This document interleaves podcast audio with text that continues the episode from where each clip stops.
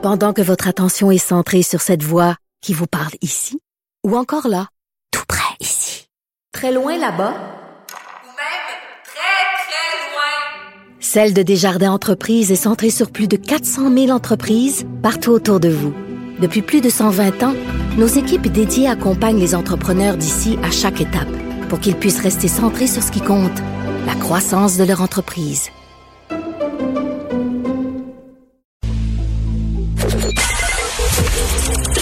À la discussion. Appelez ou textez le 187 Cube Radio 1877 827 2346. Alors, vous le savez, on assiste à un boom immobilier absolument hallucinant.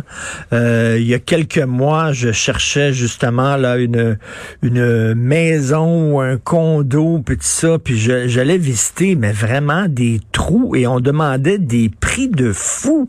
Hallucinant, les maisons se vendent euh, 10 000, 20 000, 30 000 dollars plus que que la valeur en fait de la maison. Les gens sont prêts à acheter les yeux fermés sans, sans inspection, sans rien. C'est complètement délirant. Nous allons parler avec M. Jean-Philippe Meloche, professeur agrégé responsable du programme en urbanisme à l'École d'urbanisme et d'architecture de paysage de l'Université de Montréal. Bonjour, M. Meloche. Bonjour. C'est très étonnant parce qu'on aurait, moi, j'aurais cru qu'en période de pandémie, au contraire, le marché immobilier s'écraserait. C'est absolument pas ce qui est arrivé c'est effectivement ce à quoi la plupart des spécialistes s'attendaient parce que le marché immobilier est nourri beaucoup par les mouvements internationaux, c'est-à-dire que le, le marché montréalais, entre autres, est nourri par l'immigration internationale. Donc, beaucoup de gens qui arrivent à Montréal de partout dans le monde, il faut les accueillir, ça prend des logements, puis c'est en croissance, donc il faut les construire, puis le rythme de production de ces logements-là, des fois, est pas assez rapide pour tout absorber.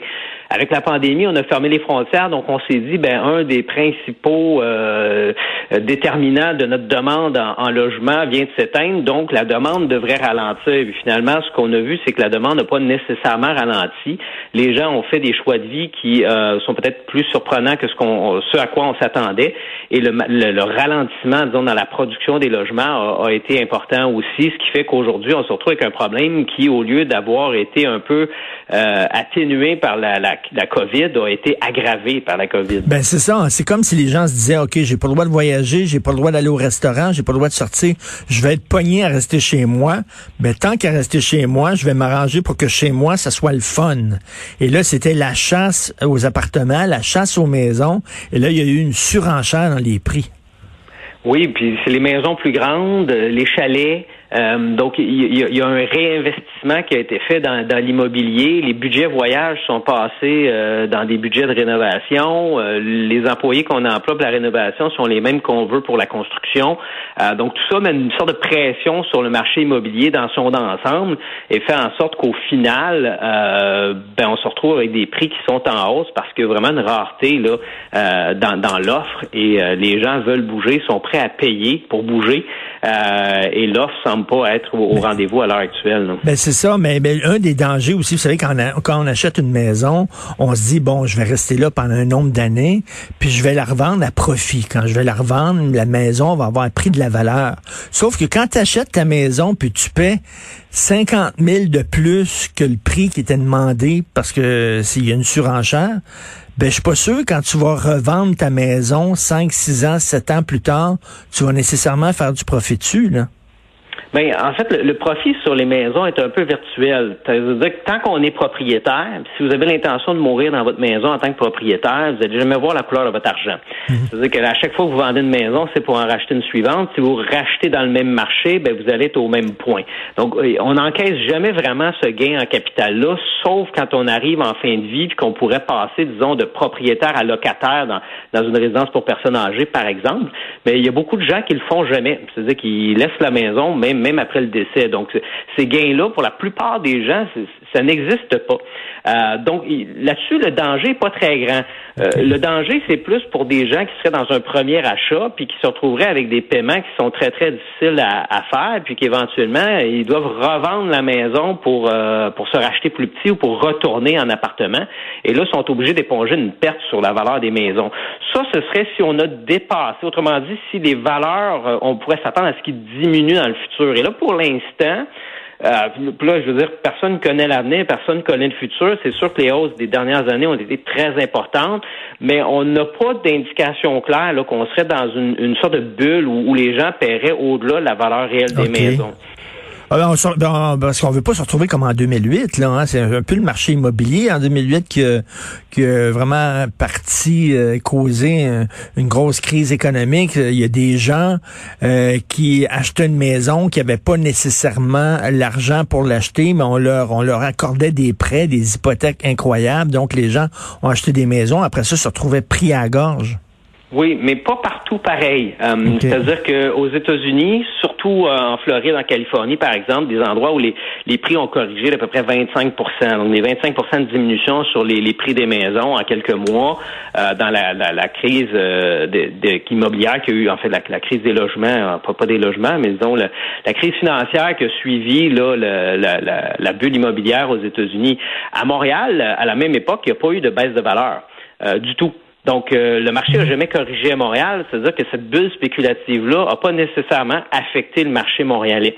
Et c'est toujours difficile d'identifier quand il y a une bulle et où il y a une bulle. Le seul moyen qu'on a de certifier qu'il y avait une bulle immobilière, c'est après qu'elle ait éclaté, quand on atteint le bas du baril à la fin, on dit voilà, ça, c'était l'ampleur de la bulle. Euh, mais il n'y a aucun autre moyen. Donc, c'est pour ça que je vous dis, pour l'instant, les spécialistes s'entendent pas sur la question. Certains disent qu'il y a peut-être une bulle, d'autres disent, ben, en même temps, les gens achètent pas des maisons pour les flipper, ils achètent des maisons pour les habiter. C'est la raison pour laquelle les gens payent cher, c'est qu'ils ont vraiment envie d'habiter là. Euh, donc, on n'est pas dans un marché spéculatif où les gens achètent des maisons hors de prix dans le but de faire un gain d'argent. Hmm. On est plus dans un marché où les gens veulent absolument habiter un endroit, ils sont prêts à payer cher pour habiter là, euh, ce qui nous fait dire qu'ils vont pas revendre l'année prochaine. Donc c'est pas le même type de décision. Donc on n'est pas c'est pas les banques qui, donnent des prêts gratuits à n'importe qui qui veut s'acheter une maison hors de prix. On est vraiment plus dans un marché où il y a certaines personnes qui ont besoin d'aller à certains endroits ou qui vont transformer, comme je dis, un budget voyage en budget chalet et qui vont venir mettre des capitaux dans le marché immobilier qui n'aurait pas été là autrement. Et là, ça, ça vient exacerber une demande, mais c'est une demande avec un fondement. Donc, c'est pour ça que je vous dis, la plupart des spécialistes s'entendent pas nécessairement pour dire que présentement, on serait dans une bulle spéculative parce que les types d'achats qu'on observe sont des achats généralement de nécessité. Et M. Meloche, est-ce que vous êtes étouffé dans votre café quand le premier ministre dit qu'on peut trouver un loyer à 500 pièces par mois à Montréal? Est-ce que vous... Ben, écoutez, euh, je veux pas, euh, je veux pas spéculer sur ce qu'il aurait dit ou pas dit. Peut-être qu'il s'est trompé dans l'interprétation de la question qui lui était posée.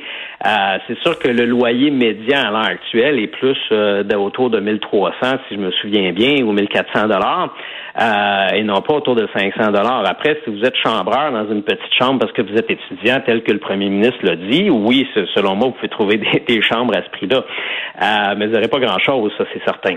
Et vous, vous êtes responsable du programme en urbanisme. J'aimerais vous entendre sur Griffintown. Comment vous trouvez Griffintown en tant qu'urbaniste? Ben, Griffintown, c'est un, c'est un endroit où je vous dirais que les promoteurs immobiliers ont été plus vite sur la gâchette que Ville de Montréal. C'est-à-dire que quand on construit un quartier, on veut s'assurer de construire à la fois les logements et les espaces publics nécessaires à ce que ces logements-là puissent avoir un bel environnement. Quand on a changé le zonage dans euh, Griffintown, les propriétaires euh, immobiliers étaient prêts à construire des logements, ils étaient rapides, ils voulaient y aller. Euh, donc, c'est un quartier qui a émergé quand même assez rapidement. Puis sur le plan de l'offre de logement, c'est une très bonne nouvelle que d'avoir voir des logements comme ça qui sont construits euh, en bonne quantité, puis assez rapidement dans des quartiers qui sont euh, souhaités par les, les gens qui, qui cherchent des logements. Donc, euh, Griffintown, sur le plan de la production de logements, c'est un exemple de quartier qui fonctionne bien. Après, euh, je vous dirais que le fait que la ville de Montréal ait, euh, un peu été en retard, c'est-à-dire qu'elle a mal anticipé le, la demande puis la, capacité des producteurs à produire, ben les, espaces publics n'ont pas été super bien provisionnés. On n'a pas tant que ça quartier, ce qui fait qu'on était un peu à robot dans ce quartier-là, ce qu'on peut reprocher comme étant mauvais, mais moi, quand je vais dans ce quartier-là, je, je vois quand même des choses qui s'embellissent, qui vont de mieux en mieux. Donc, j'ai pas l'impression que c'est un, un, quartier qu'on aurait mal développé. Bien au contraire, je pense qu'il est bien localisé, puis qu'on a là une offre quand même assez abondante de logements. Beaucoup de petits logements, donc on peut espérer que dans le futur, il y aura aussi des logements de taille moyenne. C'est ça, c'est con. On est dans le marché, mais... Montréal, c'est de plus en plus condoville. Ben, c'est qu'il faut comprendre qu'à l'heure actuelle, là, des ménages de trois personnes et plus, là, il n'y en aura pas plus dans 15, 20 ou 30 ans qu'il y en a aujourd'hui. Donc, si les ménages de trois personnes ou plus occupent les mêmes types de logements dans 20, 30 ans que ceux d'aujourd'hui, on en a assez pour ces ménages-là. Par contre, des ménages de une et deux personnes, ça, ça explose. Donc, on a besoin de beaucoup de petits logements. Le problème, c'est qu'il y a beaucoup de personnes qui sont des ménages de une et deux personnes qui habitent des grosses maisons unifamiliales détachées dans une banlieue parce que c'est ça qu'ils ont acheté il y a 25 ans puis ont envie de vivre là encore aujourd'hui. Donc, c'est pas vrai que les familles rentrent dans les maisons des anciennes familles. Donc, on a, euh, on a un manque de logements pour les familles souvent parce que les petits ménages restent dans des grands logements alors que les grands ménages, eux, arrivent beaucoup plus difficilement à s'entasser dans les petits Hmm. logements. Mais c'est pas faux de dire que la demande actuellement, elle va croître beaucoup plus rapidement dans les segments de marché qui sont petits ménages, et c'est ce qu'on construit à, à, à Griffintown, entre autres, des, des, des, une chambre, des deux chambres pour des gens qui vont être seuls ou un couple avec un enfant. Et euh, on n'a jamais provisionné l'école dans le quartier parce qu'on a, on a imaginé que les enfants iraient pas là. Euh, la, la vraie vie, ça se passe pas comme on, on, on pense. Il va y avoir des enfants dans ces quartiers-là. Il va y avoir des, des, des choses qui vont se développer. Et on vient, on vient, là, on vient d'allumer, on va dire, ils ont dit là, finalement qu'il allait avoir une école dans, dans, dans de ce quartier-là. Mais j'imagine si on, on fait, si on construit autant de condos, c'est parce que ces condos-là se vendent et trouvent effectivement acheteurs. Très intéressant, euh, Monsieur euh, Jean-Philippe Meloche, de vous avoir parlé. Merci beaucoup. Ben, ça fait plaisir. Merci. Bonne journée. Au revoir.